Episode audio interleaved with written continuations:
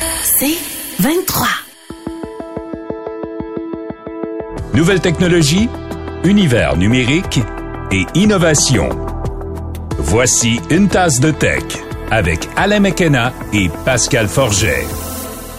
Bonjour tout le monde et bienvenue à une tasse de tech édition du 9 euh, juin 2022, dernier week-end avant le Grand Prix, le Grand Prix de Formule 1 de Montréal. Qui, euh, qui, devrait être très populaire cette année, si je me fie aux rumeurs. Euh, il va s'en passer des choses la semaine prochaine. Pascal Forget, bonjour. Bonjour Alain McKenna, content d'être là pour parler de techno. J'entends un bruit de fond. Est-ce qu'il y a des oiseaux chez toi ou quelque chose? On dirait qu'on est en pleine des oiseaux en folie. Je suis ah. vraiment désolé. J'aimerais, non, je peux pas dire ce que j'aimerais leur faire. Ce n'est pas vrai. Je veux leur faire des choses gentilles. J'aimerais qu'ils, j'aimerais leur offrir un déménagement positif et volontaire. Vers une nature euh, plus luxuriante. Je crois qu'il y a un nid juste euh, à côté de ma fenêtre et il épie le matin à partir de 5 heures. Ah oui. C'est horrible. Il y a pire sensation que de se sentir en pleine nature. je vais dire ça comme Exactement. Ça, c'est pas si mal. Je me, Mais quand tu te lèves tôt, c'est ce que tu peux faire. Tu peux te faire un bon café. Un excellent café. Ça nous permet de faire un très bon lien pour remercier et saluer nos partenaires pour cette saison, GoDaddy.ca, Microsoft et TELUS. Mais si vous aimez le café, comme tu le dis Alain, chaque matin, je me réveille et je me fais un délicieux café avec ma Jura E8, une machine à café entièrement automatique qui transforme le café moulu ou pas en boisson caféinée ou pas de votre choix crémeux, peu court, allongé. Amusez-vous bien. Vous avez un échange, un, affichage magnifique pour choisir vos boissons et ajustement précis et ajuster précisément. Tu vois l'émotion ben qui de moi, je mets à bafouiller. C'est pas l'excès de caféine, c'est l'émotion de parler de la Jura 8. Donc, on a juste précisément ces quantités de lait, d'eau et de café. Il y a un filtre intelligent pour éviter l'accumulation de tartes. Le nettoyage est super facile si on sert du, du dispositif pour le lait. Euh, il y a une petite chute pour faire du café moulu euh, pour les l'après-midi, par exemple. Jura E8, leur salle de montre est magnifique. Jetez un coup d'œil. Jura E8. là, je suis un peu jaloux parce qu'il y a aussi une fente sur laquelle on peut mettre un accessoire pour euh, contrôler par Wi-Fi sa machine et ça marche chez vous, mais ça marche pas chez nous. Ouais. C'est très drôle pour prendre les commandes des gens. On l'a, mentionné, c'est très drôle parce que moi je vis seul, donc je suis devant la machine, j'ai pas besoin. Mais si tu es en famille, tu prends pour impressionner tes invités, tu prends la commande de chacun dans ton application. Tu vas devant la machine, tu appuies sur le bouton, tu n'as qu'à changer la tasse. C'est un engrenage de surconsommation parce qu'une fois qu'on a l'application et si on veut l'utiliser de façon concrète, il faut acheter aussi le petit frigo à lait qu'on attache avec une oui, en inox. Là, on parle de. C'est quand même une machine haut de gamme. Alors, si on a les moyens de s'acheter la machine, on a probablement les moyens de s'acheter. On est chanceux, on a des commanditaires. Alors. C'est ça, qui garde le lait à température euh, idéale. de produits haut de gamme, le fun, euh, on en a parlé, hein, des écouteurs Nothing Ear 1 euh, il y a quelques, mhm. quelques mois, en fait, c'était l'année dernière. et, très joli. Tu nous sors cette information qui me fait tomber en bas de ma chaise figurativement, parce que si je tombe, je vais me faire mal. Il va y avoir un téléphone Nothing bientôt. Oui, le communiqué est sorti, une invitation pour le 12 juillet prochain. J'ai lu vite, je croyais que c'était 12 juin, donc je pensais que c'était la semaine prochaine. 12 ah juillet, on l'annonce un peu à l'avance. Euh, Nothing, c'est une entreprise de Carl P, le gars qui est derrière les téléphones OnePlus. OnePlus qui au départ était vraiment euh, intéressant parce que c'était des téléphones, euh, ce qu'on appelait des euh, flagship killers, des, des tueurs de portée Grosse mécanique, moitié du prix, exactement. Exactement. Puis des fois, il y avait des caractéristiques, entre autres les photos sur les téléphones OnePlus, c'était pas terrible. On a rattrapé l'écart. Les prix ont monté en conséquence, fait que la marque s'est peut-être un peu perdue. Euh, Carl P a quitté l'entreprise et a fondé la sienne, Nothing. Euh, écoute, l'invitation est très drôle. On nous mentionne que c'est an invitation to undo, unfollow and unlearn what the industry has taught us. Très euh, aspirationnel, une invitation à défaire, cesser de suivre et désapprendre. Casser le moule, ouais. oui, casser le moule, c'est la bonne traduction en français. Euh, tout ce que l'industrie du téléphone nous a appris. Donc, est-ce qu'il va être moins cher? Est-ce qu'il va être plus stylé? Je crois qu'il est très minimaliste euh, au niveau du design, minimum de fonctions, maximum de performance. Bien hâte de voir ça. À suivre. Euh, très hâte de voir. Puis, l'autre chose qui est très drôle, puisqu'on revient sur l'actualité, on a parlé de Prêt numérique la semaine dernière, une application très, très simple, très efficace pour prendre des livres de sa bibliothèque de quartier. Euh, la Bibliothèque des archives nationales du Québec a été encore victime de piratage. Donc, le lendemain, ceux qui ont tenté d'utiliser l'application avec la, Bibliothèque des archives nationales à Banque mm-hmm. euh, ont pas pu le faire parce qu'ils ont fermé leur serveur. Euh, cas de piratage. Ouais. Et l'autre chose qui est chouette, c'est, on a parlé de prêt numérique pour les livres, mais il y a Biblimag qui fait sensiblement la même chose, mais pour les magazines. Ah des oui? fois, sur une chaise longue, on veut juste consulter des magazines en fonction de ses activités préférées. La technologie, par exemple, le- la mise en forme, la cuisine. On va parler de... L'automobile, le voyage. L'automobile dans ton On peut cas, aller le voyage. Ben oui. Euh, donc, on pourrait utiliser Biblimag en plus de prêts numériques pour Ah. emprunter gratuitement des livres euh, et des magazines de sa bibliothèque de quartier. C'est intéressant, ça. Que ça intéresse. En parlant d'actualité, on en a plein euh, dans notre segment actualité que, que je vais présenter d'ailleurs. Euh, L'actualité techno de la semaine présentée par l'infolettre quotidienne InfoBref. Toute l'actualité de la journée sans flafla directement dans votre boîte de courriel deux fois par jour. infobref.com. Euh, c'est drôle parce que je vais parler de VPN euh, dans ma chronique dans le devoir la semaine prochaine parce qu'il y, a- vraiment quelque chose qui se cristallise autour de cet outil-là. Mais là, tu nous parles d'une étude de, NordVPN qui est révélatrice par rapport à ces choses-là. Oui, c'est NordVPN, la société de cybersécurité. C'est ce qui est écrit dans le communiqué. Donc, Ouais. c'est plus que les VPN sont aussi dans la cybersécurité. Ils ont publié une étude qui s'appelle Comment les hackers peuvent gagner 17,3 millions de dollars grâce à vos données sur les sites clandestins. Donc, c'est très, très drôle. Euh, donc, c'est le dark web. Mhm. On a trouvé des données personnelles provenant de gens de plus de 50 pays. Parmi les articles trouvés, on trouvait entre autres des informations sur des passeports, des pièces d'identité personnelle, des données de cartes de paiement, des comptes en ligne, des, ident- des identifiants de comptes bancaires et de comptes de crypto-monnaie. On s'est rendu compte dans l'étude que les données des Canadiens valent entre 6 dollars et 173 dollars. Ah oui. Qu'est-ce qui vaut le plus cher comme information selon toi? Je l'aurais pas deviné. Ben, je dirais, il n'y a pas quelque chose avec le numéro d'assurance sociale ou qui, qui permet d'ouvrir un compte bancaire ensuite facilement ou quelque chose comme ça? C'est pas ça. Ah! ça, aurait été aussi, ça aurait été aussi un de mes premiers choix. Ce serait le permis de conduire, étrangement, Ah bon? qui est le plus cher parmi les, mar- les marchandises canadiennes trouvées. Euh, prix moyen de vente, 173 dollars canadiens. Euh, les données des cartes de paiement canadiennes coûtent environ 6 dollars seulement. Numéros avoir de téléphone mobile, 12 et demi. Peut-être euh, 12 et demi, c'est pas cher, il me semble, parce que 12,50. C'est moins cher que le 12,50. service cellulaire, on s'entend. Exactement. Donc, mais c'est probablement que les gens veulent s'emparer des euh, faire du SIM swap, Ah oui, ben oui. identifier le numéro pour Mhm. cibler une victime. Euh, moi, j'aurais aimé imaginer que c'était beaucoup euh, moins cher que ça. Et contrairement à ce que j'imaginais, les informations des passeports canadiens sont vendues à prix très bas, moins cher que ceux des passeports tchèques, slovaques et lituaniens. Ah bon?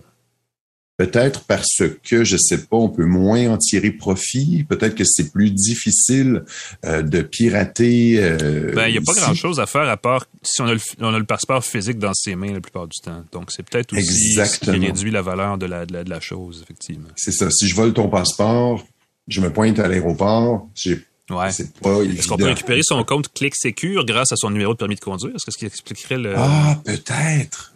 Ça peut... Est-ce qu'il y a peut-être un lien là? Je sais pas. Hmm, ça mérite investigation. Ah, très bon à savoir, mais Ouais. que les passeports valent si peu cher. Euh, les, étrangement, les comptes, euh, les portefeuilles de crypto-monnaie valent plus cher que ceux des comptes bancaires. Oui, puis c'est plus, le facile web. à- c'est plus facile à transiger dans qu'on un marché gris, marché ça. noir. C'est ça. Moi, je m'attendais à ce que, comme la valeur des crypto-monnaies, je ne sais pas quand l'étude a été faite exactement, la valeur de la crypto-monnaie baisse, mais c'est de la crypto-monnaie qui peut se transiger de façon discrète euh, et euh, probablement sans conséquence. Allez savoir. Euh, dans une, euh, un univers différent, hein, n'est-ce pas? Mhm, J'étais au début de la semaine différent. à San, ben, je veux dire à Cupertino, parce que je te parle à San Francisco du tout. Cupertino, qui est la ville où se trouve le siège social d'Apple, n'est-ce pas? Parce que Apple recevait à son Apple Park euh, beaucoup de développeurs pour la conférence annuelle WWDC, Worldwide Developers Conference, que les Anglos ont surnommé Dub Dub, parce que c'est tellement long de dire WWDC. Oh, dub, dub, de W. Oh, bon, ça. Voilà. Et il y avait pas mal de nouveaux, en fait. Euh, donc, pour les gens qui ont un iPhone, les gens qui ont un iPad, les gens qui ont un produit Apple, donc, euh, vont voir beaucoup de changements dans les prochaines semaines, peut-être plus mois, parce que généralement, ce qui est présenté ici est ensuite mis à, à la disponibilité des gens plus, plus, plus proches de l'automne.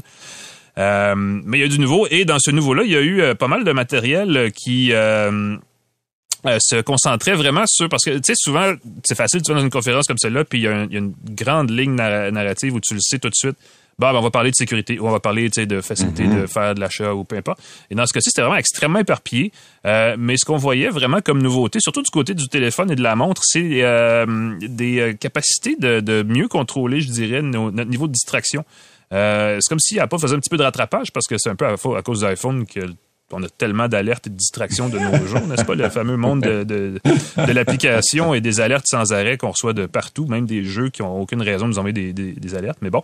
Euh, donc, on a présenté, entre autres, iOS 16, qui est la nouvelle version du logiciel qui anime l'iPhone, iPad OS 16 aussi, et la nouvelle version de macOS qui s'appelle macOS Ventura, comme Ace Ventura dans le film du mhm. même nom, joué par Jim Carrey, mais on fera pas de lien. C'est que Ventura, c'est quelque part en Californie. En tout cas, c'est une, une, plage, je pense. Oui, ce sont des, les, les, dernières versions, c'était des lieux en Californie. Oui, c'est ça, voilà. J'assume. Un endroit euh, comme celui-là. Euh, et euh, la grosse affaire, en tout cas visuellement, c'est effectivement les nouveautés dans iOS 16 qui concernent l'écran de verrouillage, parce que c'est vraiment là où ça prend le plus une forme visuelle apparente, là, ces changements-là. Euh, on introduit des choses qu'on a déjà vues ailleurs, naturellement, mais qui sont quand même mieux, euh, plus appliquées, évidemment, euh, plus spécifiques au contexte du iPhone. Entre autres choses, on utilise beaucoup l'information au niveau des photos pour créer des effets de profondeur qu'on ne retrouvait pas ailleurs. On peut ajouter des widgets. C'est drôle parce que l'écran de verrouillage du iPhone a à peu près la même formule ou la même présentation qu'on voit sur l'écran de l'Apple Watch en ce moment. Euh, on va ah. avoir l'heure du visuel, une photo. On va pouvoir adapter les photos qu'on choisit et les widgets qu'on affiche en fonction de son mode de concentration qu'on veuille ne plus avoir. on est en mode travail, ben on a seulement des informations de travail, et des choses comme ça. Tout ça peut être paramétré, euh, personnalisé à souhait euh, par la suite. Mais on introduit aussi justement des zones de widgets et surtout on recale les, alertes, on les regroupe en bas de l'écran plutôt que de prendre tout l'espace, tout l'espace disponible. On réserve un endroit plus bas dans l'écran où on va pouvoir ensuite les faire défiler euh, je déteste pas ça parce que quand il y a trop d'alertes, c'est comme pas assez, on se perd un peu dans la masse. Donc là, en regroupant et en créant une espèce de pile en bas de l'écran, ça, ça dégage un peu l'espace, ça rend la chose plus, euh, plus, plus libre. Et avec, la, on a introduit euh, ces widgets-là et aussi des, des, des bandes d'informations plus spécifiques, par exemple les résultats sportifs. Euh, des informations tirées des applications. Par exemple, si vous commandez un Uber, ben, il va y avoir une petite fenêtre qui va apparaître qui va vous dire quand est-ce que le véhicule va arriver. L'idée, je pense, c'est d'avoir à seulement soulever son téléphone et ne pas avoir à le déverrouiller pour avoir de l'information. Donc, on va hmm. faciliter l'interaction et minimiser le temps passé devant son écran. Ça, je pense que c'est une bonne chose. Euh, évidemment, c'est des choses qui sont qu'on peut déjà faire différemment, mais là, on a mieux intégré visuellement la patente et c'est quand même assez joli. Euh, il y a un autre truc qui est introduit du, côté du iPad qui, m'apparaît très intéressant aussi, et aussi dans macOS, ça s'appelle le, Stage Manager, qui est une... Euh, c'est un peu drôle parce que à la fois sur l'iPad et sur euh, les Mac, on le sait, on a l'espèce de dock, la barre d'application qui apparaît au bas. Là, on ajoute une nouvelle barre verticale sur le côté où on voit des fenêtres ouvertes regroupées par application euh, et par, en fait par, par environnement, si on veut qui permet d'aller chercher, plutôt que d'avoir une pile d'applications, souvent, tu sais, les gens ont beaucoup de fenêtres de navigateur avec plein de plein d'onglets ouverts je le vois constamment. Ce n'est pas une bonne façon de gérer l'information dans votre navigateur. Des gens qui ont des navigateurs avec 50 fenêtres ouvertes pour s'organiser. Mhm. Mon cœur de chroniqueur techno a mal. Voilà. Ben, on fait un peu le ménage là-dedans parce que ça devient tout regroupé sur le côté. C'est, euh, je veux dire, c'est très élégant. Sur iPad, c'est vraiment mhm. mieux que sur euh, macOS. macOS déjà permet beaucoup d'espace d'écran et tout ça. Sur iPad, ça permet de créer un environnement où on a plusieurs fenêtres à l'écran comme un, comme un desktop, comme un ordinateur de bureau. Donc, on crée vraiment un environnement plus près d'un environnement de travail.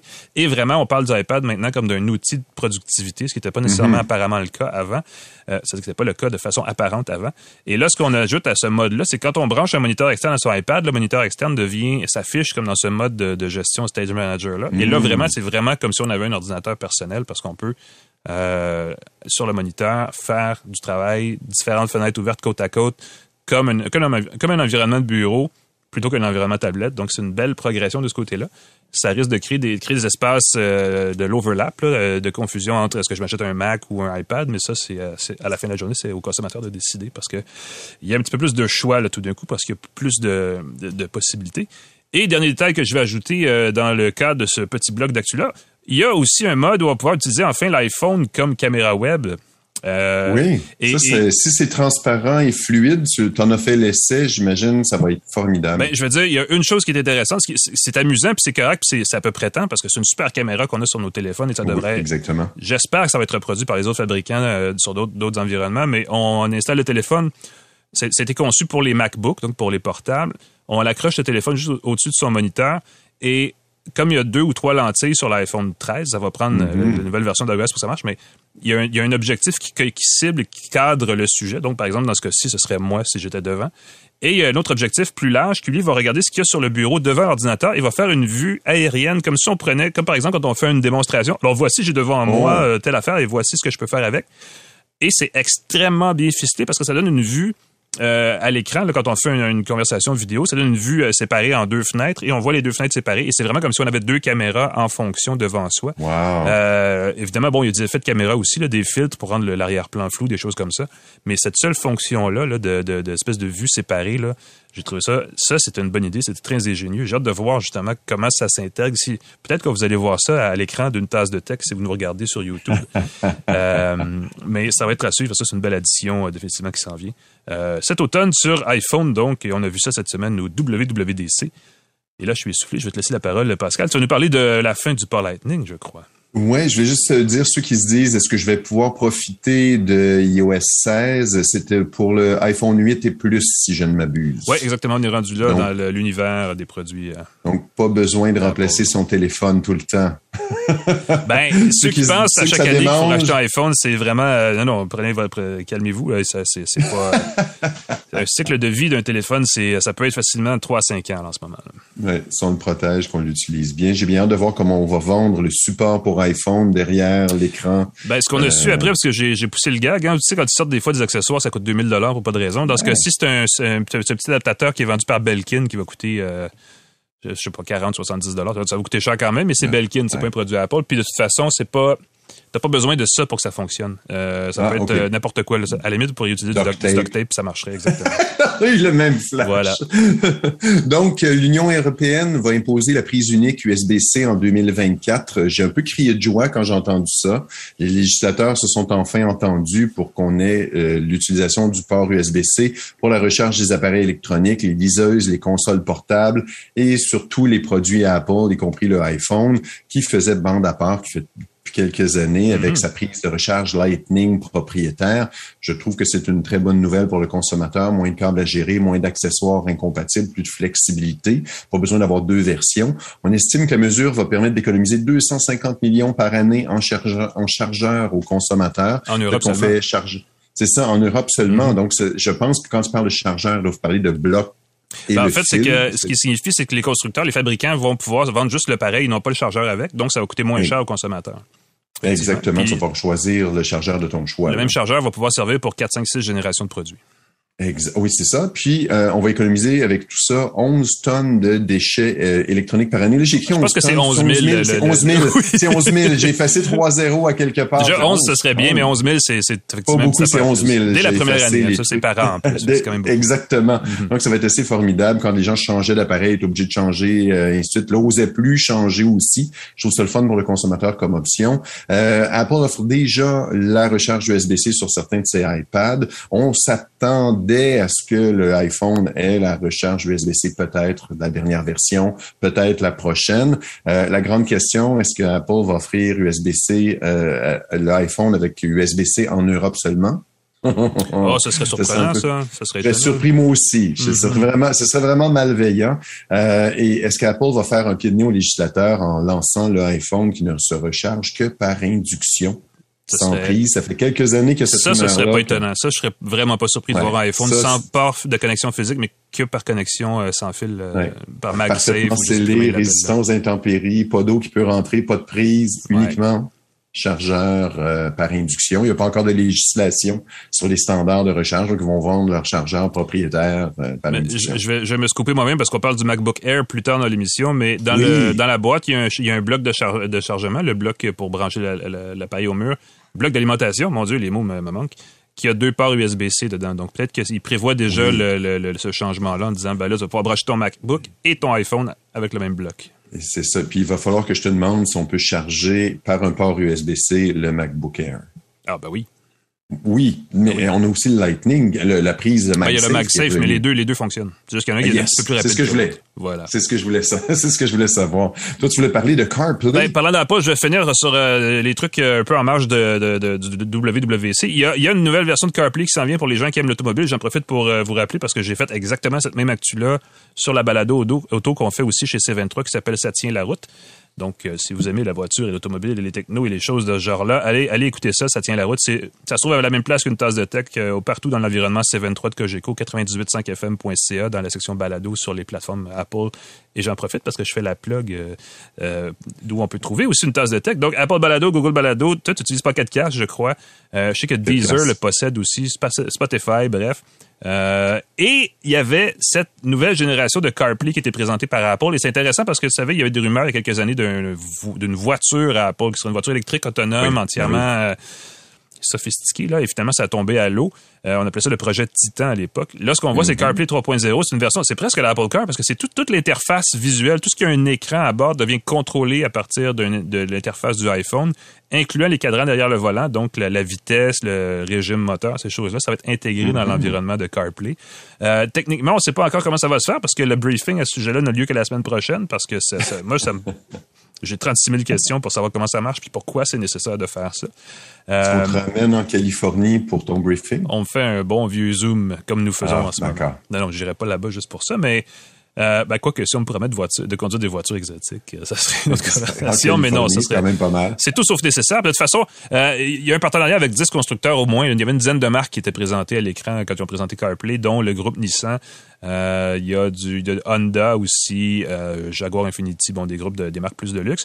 Euh, ça va être intéressant de voir parce qu'effectivement, il il y a une certaine volonté de prendre le contrôle de tout ce qui est information à bord de la voiture et le point, euh, pour moi, le point de friction, c'est comment ça va s'échanger entre l'iPhone et l'ordinateur de bord. Parce que si on crée un protocole sans fil, là, on ouvre une porte euh, susceptible d'être piratée pour les, les, gens qui, s'intéressent aux autos. Il y a quoi, une douzaine d'ordinateurs de, bord à moyenne dans un véhicule neuf et moderne. Donc, euh, j'ai hâte de voir comment ça, va se traduire. Mais c'est sûr que CarPlay comme tel, l'interface est très recherchée. Il y a comme trois acheteurs sur quatre aux États-Unis quand ils magasinent leur voiture. Ils veulent absolument avoir CarPlay et CarPlay sans fil dans leur voiture.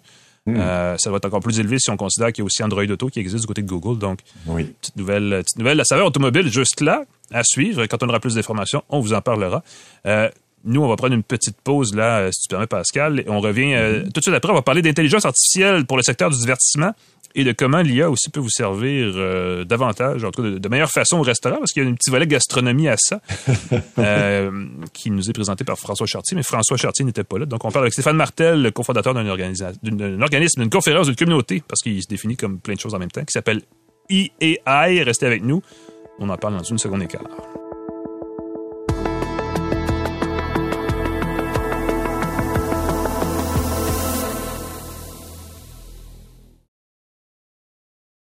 De retour à Une tasse de tech avec Alain Mekena et Pascal Forget.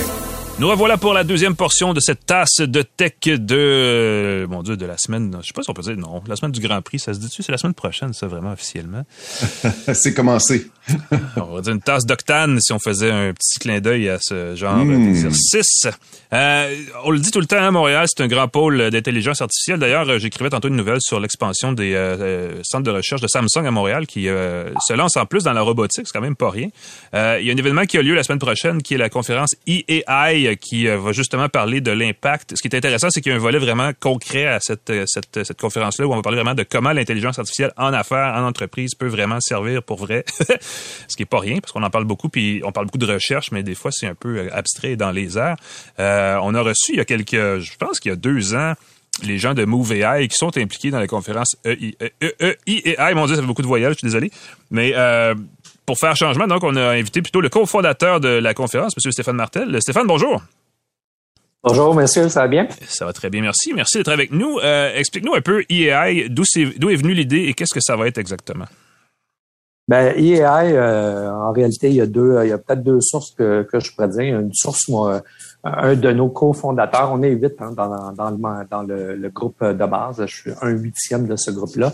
Un de nos cofondateurs est, euh, a été euh, travaillé longtemps en Californie, puis à son retour, en fait, il nous a euh, un peu contaminé sur un, événement, un peu benchmark qui était là-bas, qui s'appelle Infinity Film Festival, qui finalement est la rencontre euh, de Hollywood avec Silicon Valley.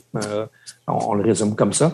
Quand on se transpose ici, puis on regarde, ben, en fait, au Québec, au niveau des des ressources vives, des centres d'excellence qu'on a, puis des pôles d'expertise, ben, on est très fort en IA. Je pas besoin, je pense, de, m'étendre trop longtemps. Euh, puis très fort aussi au niveau du divertissement. On a un capital d'expertise avec les Solotech, Soleil, un de ce monde qui rayonne, pas juste au Québec, mais à l'international. Même chose au niveau du IA, surtout du côté recherche. Donc, il y a, vraiment un peu l'idée de, de, provoquer cette collision-là, ce dialogue-là, puis de, de, faire atterrir finalement des applications d'IA dans le domaine du, du divertissement comme une clé potentielle d'évolution, de croissance, d'adaptation euh, à travers finalement tout le, déploiement des nouvelles technologies dans le secteur du divertissement. Puis c'est divertissement avec un grand D parce que d'un côté, on a le jeu vidéo euh, l'IA est déployé là depuis quand même plusieurs années. De l'autre côté, ben, on a les arts vivants, euh, où là, l'IA ben, n'est pas encore nécessairement euh, euh, sur le, plancher là, de, des, représentations, le plancher des vaches, peu importe comment on va appeler ça, mais mm-hmm. c'est un secteur où c'est beaucoup moins implanté. Donc, l'idée de base est venue de là, est venue aussi de l'évaluation un peu des, des, des, des forces en présence ici, puis un peu de finalement de la conclusion qu'au niveau international, il n'y a pas un endroit, euh, il n'y a pas un pôle vraiment où cette collision-là, elle est euh, euh, prise en charge, ou elle est accélérée, peu importe comment on va le dire. Donc, on trouvait qu'on avait comme une, opportunité de bien positionner Montréal et le Québec globalement pour que cette conversation-là soit internationale et pas juste locale je vois très bien où va l'intelligence artificielle dans le jeu vidéo parce que évidemment il y a d'autres applications, mais celle à laquelle on pense, c'est les fameux personnages non euh, non humains, là, les NPC, les joueurs euh, qui, sont euh, simulés par l'intelligence informatique. Est-ce qu'il y a des applications autres que tu applications d'affaires que l'IA peut avoir dans, par exemple le Cirque du Soleil ou une compagnie qui fait du divertissement, est-ce qu'il y, a vraiment des applications auxquelles le consommateur, le, spectateur fait face? Ben, un des, ce qui est intéressant, évidemment, quand on regarde le, euh, le IA vers le divertissement, c'est juste nous une des trois directions qu'on regarde. Fait dans cette direction-là, il y a l'IA vers le divertissement du côté plus, on va dire, de amplifier la créativité. Donc là, c'est, c'est davantage, on va dire, euh, visible sur l'expérience participant, etc. Mais il y a quand même le IA aussi euh, dans les fonctions de base de l'entreprise, la chaîne d'approvisionnement, etc. À quelque part, gérer des stocks euh, sur des tablettes d'épicerie versus gérer un inventaire de billets avec un peu une tarification, je vais dire pricing, excusez-moi pour l'anglicisme, euh, une tarification dynamique, c'est un peu les, les, mêmes choses. Mm-hmm. Donc, euh, il faut vraiment avoir l'IA du côté du divertissement, autant sur les, je dirais, le, le, front-end que sur le back-end. évidemment, le taux de, de pénétration de tout ça d'un secteur à l'autre n'est pas du tout le même. Donné le soleil, on peut penser à Moment, qui sont quand même des fleurons là, dans le euh, dans le domaine des nouvelles technologies puis du divertissement. Je dirais même des entreprises comme elles aujourd'hui sont, sont davantage en mode prototyper, toucher, expérimenter, voir quel est le potentiel que ça peut avoir euh, pour eux. Fait qu'on est vraiment dans une phase à quelque part de, on est, euh, on est comme avant une espèce de, de, de pyramide ou de courbe euh, qui va s'accélérer, euh, comme le virage numérique il y a, une dizaine d'années. Mhm. euh, il y aura un, virage IA, si je peux dire. Mais on n'est on n'est pas au sommet de cette courbe-là, mais pas du tout aujourd'hui. Ben, c'est sûr que l'expérimentation est importante. Euh, Pascal, tu as l'air de quelqu'un qui a une question. Ben, je, je, je, dis c'est drôle parce qu'il me semble que ça fait 5, 6 ans, 7 ans qu'on parle d'intelligence artificielle, d'intelligence artificielle. Là, ça s'en vient, puis Montréal. Puis là, je vois le nombre d'associations. À chaque année, il y a une nouvelle association. J'ai vu, je cherchais sur Internet des pôles, des centres. On dirait que tout le monde, chacun a sa mission. Zoo a son centre d'intelligence artificielle, de créativité comment ça se fait qu'il y a tant d'associations que ça? Il me semble qu'il y a une ligue de hockey, il me semble qu'il y a une association, je, dis ça comme ça, mais c'est très drôle qu'il y ait autant d'associations. Est-ce que c'est lié aux universités, au financement? Est-ce que c'est euh, lié aux industries? Chacun se, va chercher sa petite part de la tarte? Ben, euh, j'ai déjà entendu euh, Yeshua Benjo dire dans une entrevue que ce qui se développait en ce moment en recherche était à peu près dix ans en avance sur ce qui était commercialisé dans les, mm-hmm. Euh, sur le terrain euh, euh, dans les différentes industries. Pour moi, qu'aujourd'hui, qu'il y a davantage de joueurs qui commencent à s'intéresser à l'IA. Ce n'est pas encore un, écosystème mature, on va se le dire. mais que ça, prend quelque part entre les, PME ou les startups, les, les centres de recherche, ça prend un paquet de tiers-lieux, ça prend un paquet de joueurs comme les Zoo de ce monde, comme les XN, Numana, on n'a pas les nommés, qui, touchent tous à l'intelligence artificielle de près ou de loin. Euh, Entertain AI, en réalité, tous ces joueurs-là que je te nomme, ce sont nos collaborateurs, des gens avec lesquels OK. on travaille. Nous, Donc, notre c'est en collaboration, Ah oui, c'est pas de la non, on- compétition. on s'en vient pas, en fait, de- de- depuis le début, là, on, on s'est dit notre X, nous, est assez précis. C'est EI, c'est divertissement, puis on a un peu identifié les joueurs dans la première mission qu'on s'est donnée, en fait, depuis un an, c'est qu'on s'est dit, si on veut euh, dynamiser une conversation internationale, il va falloir, ne serait-ce qu'au moins, euh, fédérer l'écosystème local. Donc ça, ça veut dire qu'aujourd'hui, on est main dans la main avec des événements comme Hub Montréal. On, on parle avec les C2 Montréal de ce monde. On parle avec Startup Fest. On parle avec Parce que c'est ça, c'est ben oui, mais tous ces joueurs-là ont des Startup Fest. Ben, c'est pas les IA, c'est les startups. C'est de Montréal, c'est commerce et Mm, créativité. Là. Hub, c'est une autre chose. Donc, tout- c'est comme dire aujourd'hui si euh, il faudrait qu'il y ait juste un événement ou une communauté pour représenter le numérique. Euh, On le sait qu'il y en a plusieurs, puis c'est l'écosystème a beaucoup plus de vitalité quand il y a différents joueurs euh, qui interviennent, mais il faut pas travailler tout seul. Il faut pas juste arriver puis euh, nous, en, en fait, je pense que le- ce qu'on essaie de faire, vous avez dit qu'on était une conférence ou un, un événement. Moi, je pense qu'on essaie d'être une communauté avant d'être. on- on- par défaut, on va faire une conférence, on va faire des événements. Puis pour être une communauté crédible, pour répondre à des besoins d'une communauté. Puis tous ces joueurs-là que tu as nommés sont des membres de la communauté. Si on ne travaille pas main dans la main avec ces joueurs-là, ben là, notre pertinence peut être beaucoup plus remise en question. Ceci étant dit, on est un projet encore en démarrage. hein. On, on se lance la semaine prochaine. Donc, ça va prendre, prendre trois ans avant que ce projet trouve son X où il, y a, il, va avoir le plus d'impact. Je pense que c'est... Euh, euh, faut pas prétendre aujourd'hui qu'on a une clarté stratégique à 100 Tu sais, je prends des... euh, j'ai eu la chance d'être à C2 Montréal au démarrage, mais ça nous a pris trois à quatre ans à C2 euh, pour que l'événement ressemble à ce qu'on avait en tête. Si euh, je me mets dans les souliers de Sébastien Nassera chez Hub Montréal, ben, ça a pris trois à quatre ans avec Hub trouve vraiment son X. Donc, je pense que ça va être un peu la même chose avec nous. Puis il faut travailler ensemble. Il faut vraiment pas travailler silo. Est-ce que ce serait un peu comme les festivals de musique ou les festivals de films? Il y a des festivals de Fantasia, festivals de films du monde, festivals, mais, mais tout le monde sont dans la même communauté justement pour faire rayonner, dans ce cas, le cinéma pour le festival de cinéma, mais vous, c'est l'intelligence artificielle. Vous avez donc différents regroupements qui vont faire rayonner un peu chacun euh, une saveur de l'intelligence artificielle. Ben, ce qu'on essaie de faire, puis là, on n'est pas nous autres dans le IA, dans le manufacturier, on n'est pas dans la logistique, on n'est pas dans... Euh, on, on a une niche assez pointue qui est le divertissement, qui est un peu un, un orphelin là, je vais dire comme ça. Mais si tu regardes aujourd'hui Scale AI puis tous les grands programmes de financement, ils n'ont pas le secteur du divertissement dans leur euh, dans leur cible. Puis on a parlé avec le, le forum hier. Euh, ils étaient ravis de voir une initiative comme ça parce qu'on va aider à fédérer les besoins, euh, puis peut-être à faire des projets collaboratifs entre les centres de recherche, entre le secteur du divertissement. Si on prend les chercheurs aujourd'hui associés à Mila, c'est quoi le pourcentage de ces chercheurs-là qui font des projets en collaboration avec des entreprises de divertissement? C'est très près de 0 là. C'est pas zéro, là, mais c'est pas, c'est pas élevé. là. C'est pas le premier sont- secteur, c'est le secteur auquel on pense, effectivement. Exact. Puis l'autre point, c'est là, tous les joueurs qu'on parle, en réalité, on parle de la famille élargie ici au Québec. Euh, nous, ce, ce qu'on veut vraiment faire, c'est de propulser cette conversation-là avec Munich, la, la propulser avec Tokyo, la propulser avec Mexico.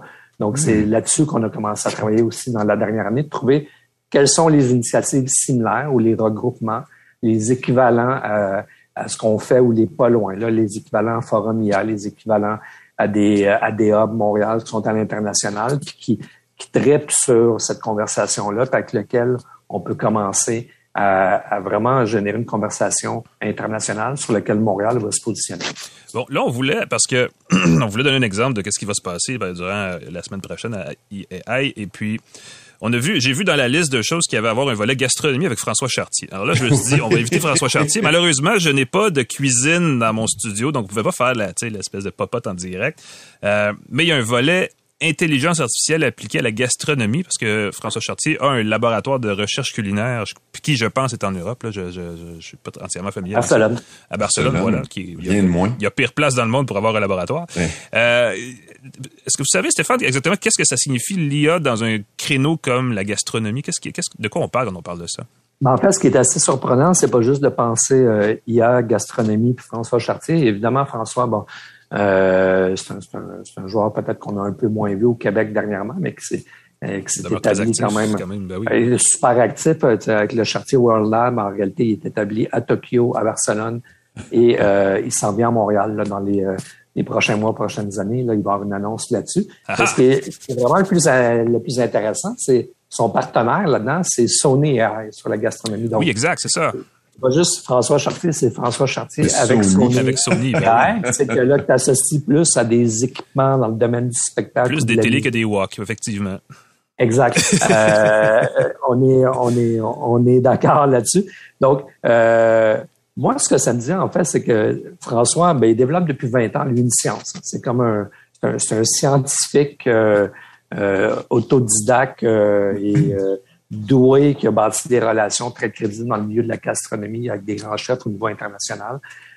toute sa science de l'harmonie moléculaire, ben là, il, est en train de, de, la faire passer au prochain niveau. parce qu'aujourd'hui, s'il veut communiquer cette science-là puis la rendre, lui donner le, le plus d'impact, mais ben, il est un peu limité euh, en termes de euh, mise en croissance, si on parle de scalable, là, si je peux dire. Donc, oui, il y a un site web, oui, il y a de l'information, oui, il peut aller faire des conférences, mais il veut en fait équiper les chefs pour rendre accessible euh, toute cette science des harmonies moléculaires. Et un des outils qu'il considère important dans cette équation-là, c'est l'intelligence artificielle pour rendre ça plus, euh, plus rapide, plus autonome et euh, plus facile d'accès. Donc, le but, il n'y a pas des machines qui vont se mettre à faire des recettes. Là, des, robots serveurs. Oh. non, c'est pas là-dedans qu'on est. On est vraiment, ben, en fait, moi, c'est, je trouve que c'est un beau cas d'exemple. Euh, quand on parle d'intelligence artificielle, souvent les gens ont des craintes. Là, on, a comme une vision, les machines qui vont remplacer les, les êtres humains. Je trouve que François travaille beaucoup plus dans une approche de un créneau, moi, que j'aime bien, qui s'appelle l'intelligence augmentée. Euh, ah oui, on prend oui. une firme euh, comme IDEO aux États-Unis, oui, il là-dessus depuis cinq ans. On prend une firme comme Beat Me Up Lab ici à Montréal. Euh, leur tagline, c'est intelligence augmentée. C'est pas juste un jeu de mots. À mon avis, ce que ça, ça vient nous dire, c'est à quelque part, c'est que cette science des données-là, mise au service de la créativité, ben, va venir aider la prise de décision, puis va venir euh, stimuler l'intelligence et non pas euh, remplacer la créativité et l'intelligence plus mm-hmm. émotive, etc. Donc, on est, moi, c'est vraiment un paradigme là, que je trouve qui est plus euh, porteur, pertinent et euh, qui, qui, permet aux gens, je pense, de baisser un peu leur garde. Je trouve ça beau de voir François, les chefs avec lesquels il travaille. On va d'ailleurs, j'ai pas le droit de l'annoncer lequel, malheureusement, mais dans son entrevue la semaine prochaine, euh, on, on, a première lettre. Un, un, chef surprise invité avec la première lettre. La première lettre. Même pas, même pas. Ah. Euh, mais euh, ben c'est ça, cette vision-là, de voir les chefs embarquer dans le projet avec François. Euh, c'est sûr que ça repose beaucoup sa démarche aussi sur la relation de confiance qu'il a bâtie avec eux depuis 15-20 ans. Euh, mais ils sont ils sont tous là, ils sont tous willing, puis ils jouent euh, ils jouent le jeu avec François, puis ça va être une belle.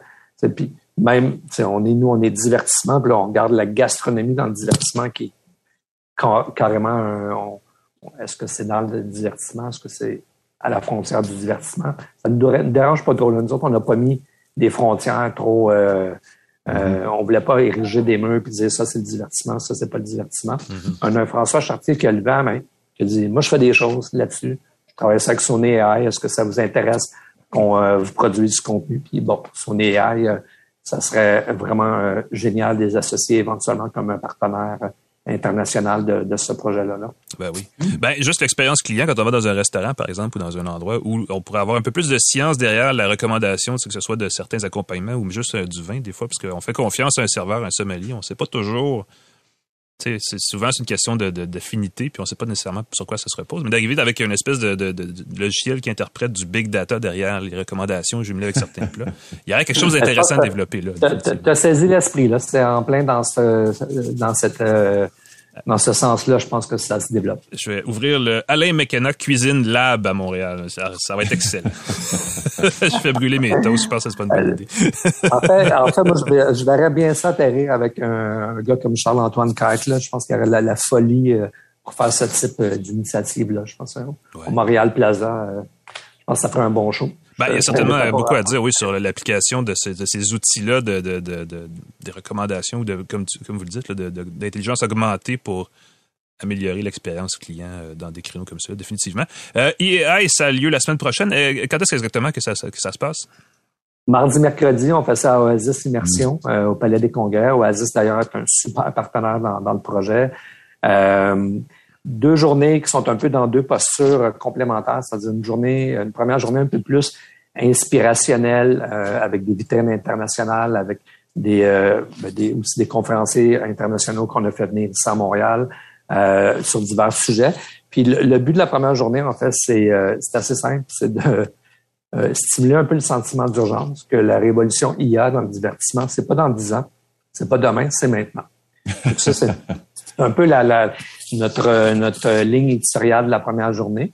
La deuxième journée, ben, EAI, c'est une conférence, c'est un événement, mais c'est pas juste ça, c'est une communauté. Donc, la deuxième journée est beaucoup plus tournée sur le travail collaboratif en atelier de co-développement, co-design avec les membres de la communauté. En fait, le but de la deuxième journée, c'est de jeter les bases à une vision euh, stratégique triennale de ce que ce projet-là va faire dans les prochaines années. Donc, on est loin là de euh, je pense pas encore qu'on était assez euh, explicite dans nos communications.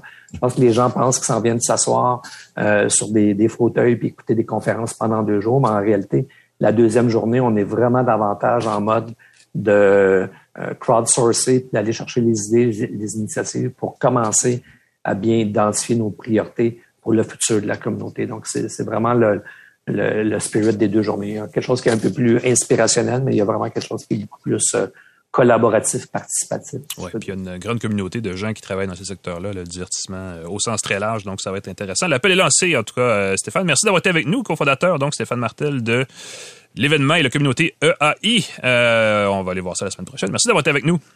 Merci beaucoup, Alain. Merci, Pascal. À, Merci, Stéphane. Nous, on fait une très mini courte pause de rien du tout et on revient avec nos essais produits. Restez avec nous.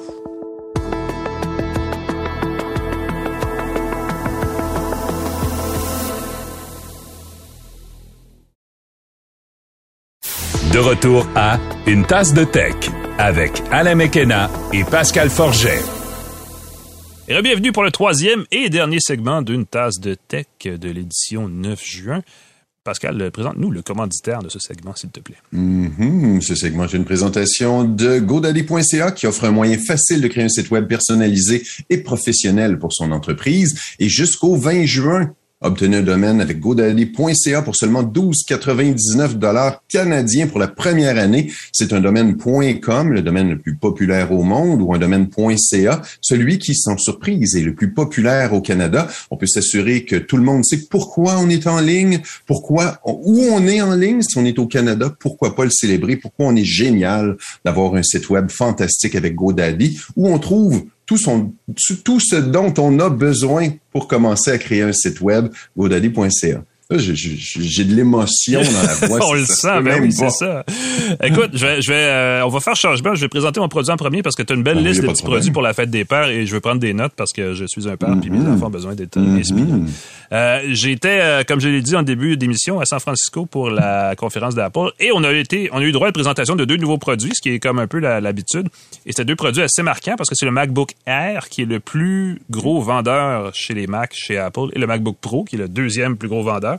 Apple dit que ce sont les deux bloc-notes les plus vendus dans le monde, toutes plateformes confondues. Il faut dire que quand on a une gamme de produits comme ils ont sur le même nom, c'est plus facile, mais il faut mhm. dire aussi que ce sont d'excellents produits euh, traditionnellement. Pas toujours, euh, pas toutes les générations qui étaient bonnes égales, euh, mais là, on arrive avec un nouveau MacBook Air, particulièrement celui sur lequel j'ai pu mettre les mains parce que le MacBook Pro était, était gardé en touché, Alain. Ah. J'aurais pu le licher, mais ça aurait été vraiment dégueulasse. Alors, je l'ai ah, pas dégueu. Non, non, non, mais tu imagine les gens là, qui, qui écoutent en disant, ah, t'as de la chance, Alain, de vivre des choses comme ça. J'ai vécu un moment où mes mains étaient en contact phisique avec un MacBook Air. Ah, un processeur Les gens vont écouter ça au ralenti.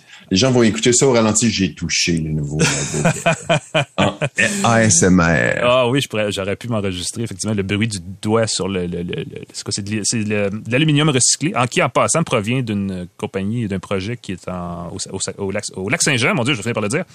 Un projet Elysis qui, euh, qui est euh, entièrement québécois, qui est innovateur, qui est unique au monde. Ah, je dis ça comme ça en passant. Bref, MacBook Air M2, qu'est-ce que ça veut dire? Ben, premièrement, M2, ça veut dire que c'est la nouvelle génération de puces de processeurs développés à l'interne par Apple, qui a remplacé il y a deux ans les processeurs Intel au sein de la gamme. Euh, il y a, on sait, qu'il existe déjà des Mac à processeur M1. Là, ils ont été remplacés par la puce M2. Il existe des Mac à processeur M1+, M1 Pro et M1 Max. Et ceux-là continuent d'exister parce que ce qu'on explique chez Apple, c'est que le M2 remplace le M1. Euh, c'est vraiment une question de... C'est un gain de performance selon le cas qui varie entre 20 et 40% par rapport au M1. Alors que le M1 Pro ou Plus ou Max faisait pratiquement deux fois, trois fois, quatre fois plus en termes de puissance que le M1. Donc, il y a encore pour ces appareils-là qui sont un peu plus hauts dans la gamme de prix aussi, donc c'est correct. Euh, il va y avoir probablement, on l'imagine, hein, c'est pas difficile de comprendre ça, M2 Pro plus et Max éventuellement qui vont être mis en marché. Mais pour l'instant, donc on remplace seulement à bord donc du MacBook Pro de base, celui de 13 pouces, et du MacBook Air qui lui a un écran de 13,6 pouces le processeur. Euh, un gain de 20-40% mais surtout 18 heures d'autonomie pour euh, le MacBook Air. C'est quand même, écoute, c'est quelque chose. La puce M1, déjà, c'est un énorme progrès en termes d'autonomie. Puis c'est de la vraie, de vraie autonomie parce qu'on parle de 18 heures de lecture vidéo. Donc, c'est pas 18 heures de veille ou 18 heures à juste promener le curseur de la souris à l'écran. C'est vraiment, il y a vraiment quelque chose qui se passe. Et, la portion vidéo de l'affaire est très importante parce qu'on a maintenant un euh, moteur multimédia.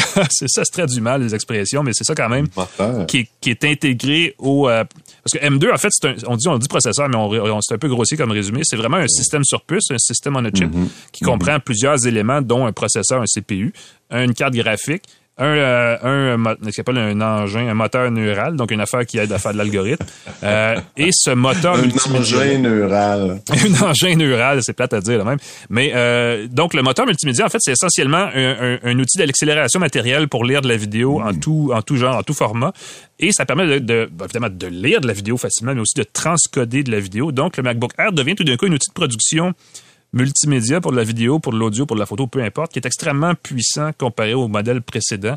Si vous voulez comparer, moi, personnellement, on fait un petit peu d'édition pour la balado, entre autres choses, de vidéo. Puis, mhm. sur un MacBook de base, avec les anciens processeurs, c'était inutile. Sur un MacBook Air, c'était un peu lent. Sur un MacBook Pro, ça allait comme un charme. Là, le MacBook Air, ça va aller vraiment très, très vite. On peut éditer en temps réel, faire jouer en temps réel 7 vidéos 4K en format ProRes, là, qui est comme le format le plus décompressé possible, ou deux vidéos 8K en même temps.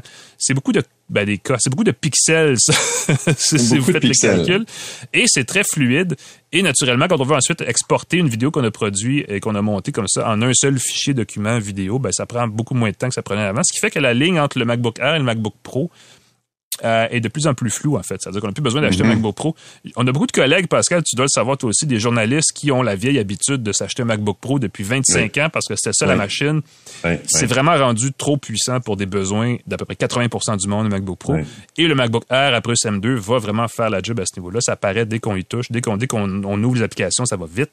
Euh, évidemment, on peut le configurer au goût. Là. Ça commence avec de base 8, 8 gigaoctets de mémoire vive et 256 gigaoctets de stockage interne, qui est vraiment le minimum acceptable. On s'entend, les gens qui achètent ça, s'achètent vraiment le minimum et dans quatre ans, ils vont probablement pas être très contents. Euh, mais on peut monter jusqu'à 2 téraoctets euh, de stockage. Euh, pour la mémoire vive, ça va jusqu'à 24 gigaoctets, mais c'est aussi, c'est aussi de la mémoire qui est accessible pour la carte graphique et tout ça directement parce que c'est la magie de la mhm. puce M1 et M2 maintenant là, chez Apple, c'est qu'ils ont vraiment tout rapproché ces, éléments-là, ce qui fait que l'échange de, données se fait très vite et ça accélère beaucoup le traitement de l'information et ça réduit aussi la consommation d'énergie.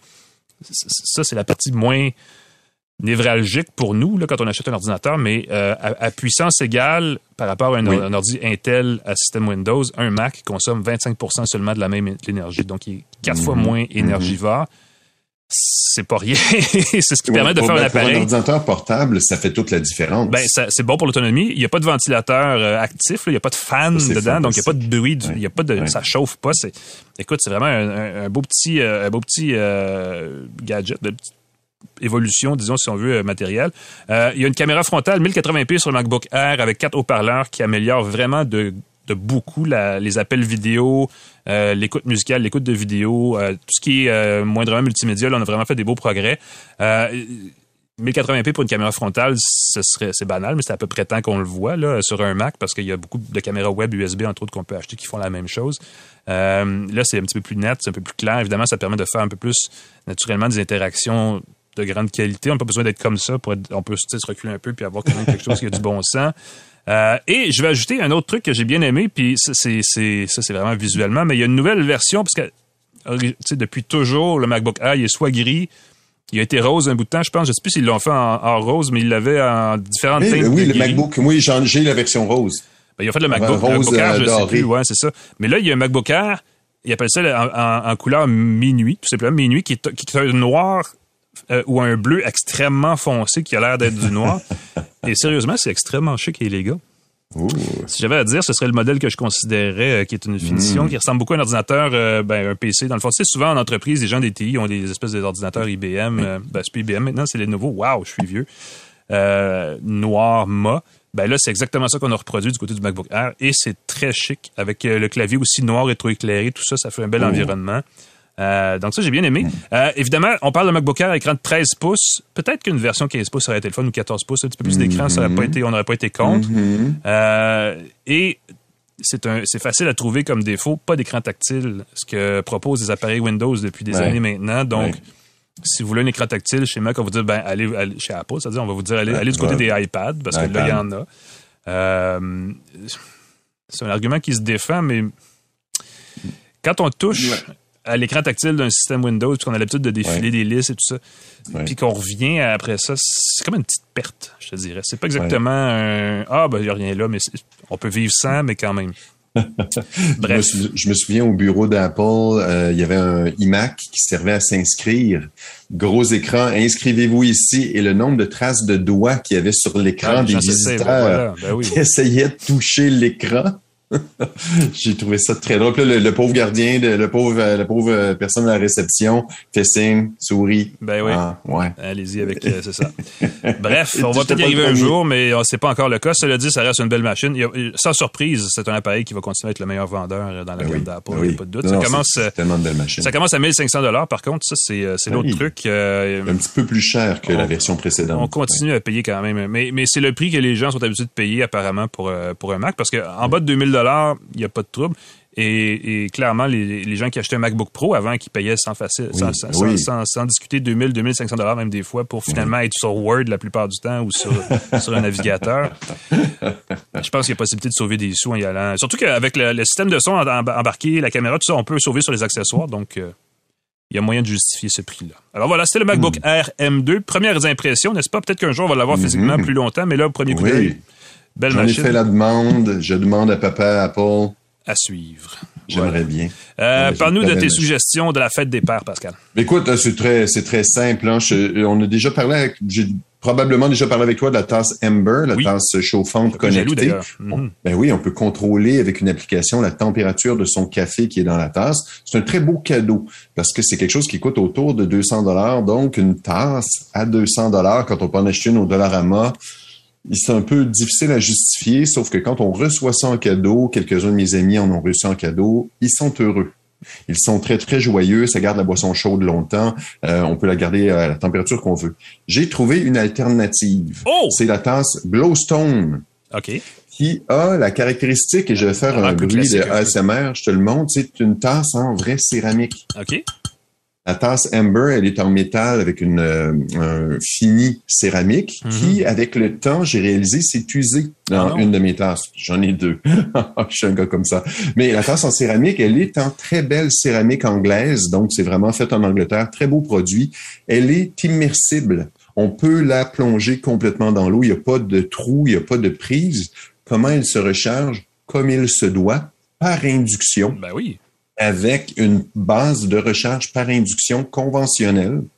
Donc, on n'a pas besoin de base de recharge propriétaire ou de coller un endroit précis. On ne fait que poser sa tasse sur une base de, sur une base de recharge par induction. Il y en a quelques dollars sur Internet. Là, je vais te poser une colle. L'induction, c'est thermo, c'est thermomagnétique. Hein. C'est vraiment, il y a une question de génération de chaleur, puis c'est comme ça qu'on recharge à distance. On peut euh, juste avoir ces éléments-là. Je, pense que c'est pas la chaleur. Je pense que c'est vraiment les ondes. Oui, c'est des ondes, mais ça peut générer de la chaleur à l'autre bout, en fait. Oui, éventuellement. Ben oui, tout à fait. C'est qu'on pourrait avoir une tasse, une tasse par induction, tout simplement, et on pourrait avoir notre café toujours très chaud. Exactement. Et là, tu touches un point amusant, parce que oui, ben oui, pour l'induction, c'est comme ça, mais pour la, transmission, euh, si la chaleur ne peut pas s'échapper, euh, elle va faire chauffer le, truc.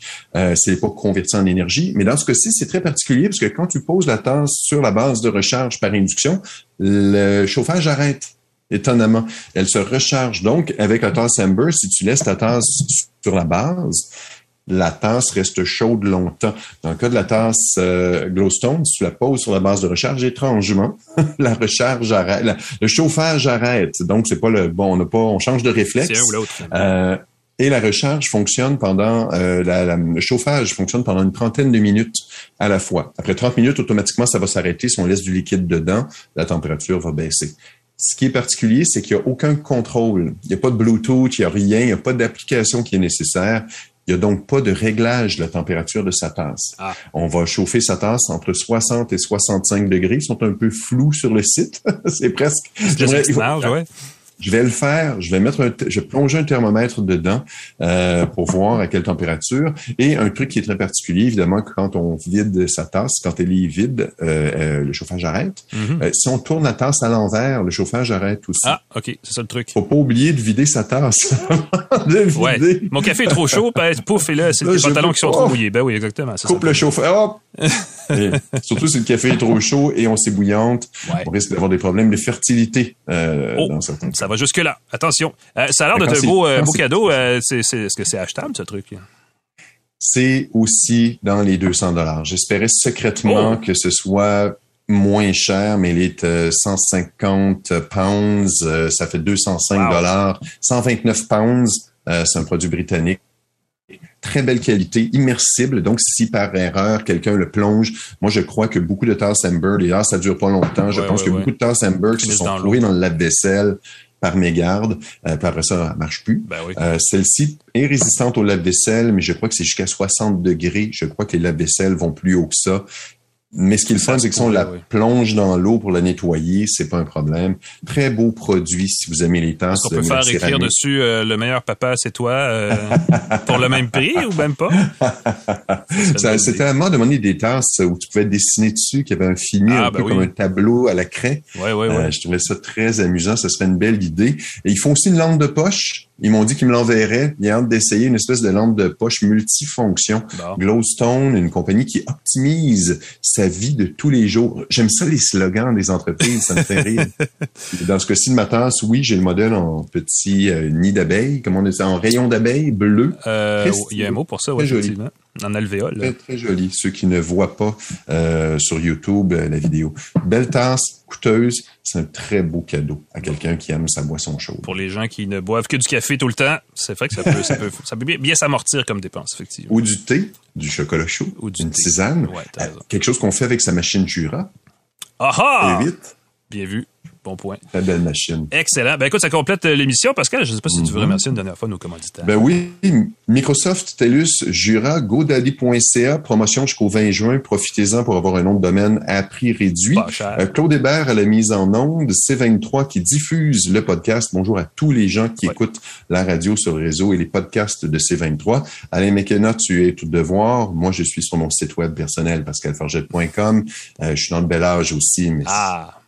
Toujours mal à l'aise. Les gens démographique, disent, mais c'est t'es t'es si vieux que ça? Ben, est-ce que tu es abonné au bel âge? C'est ça, c'est pas la même chose.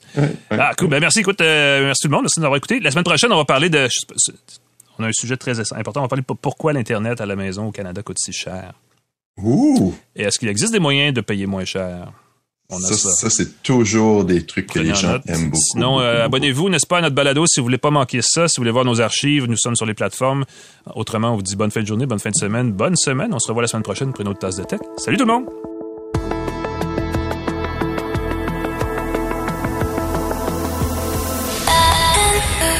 C'est 23.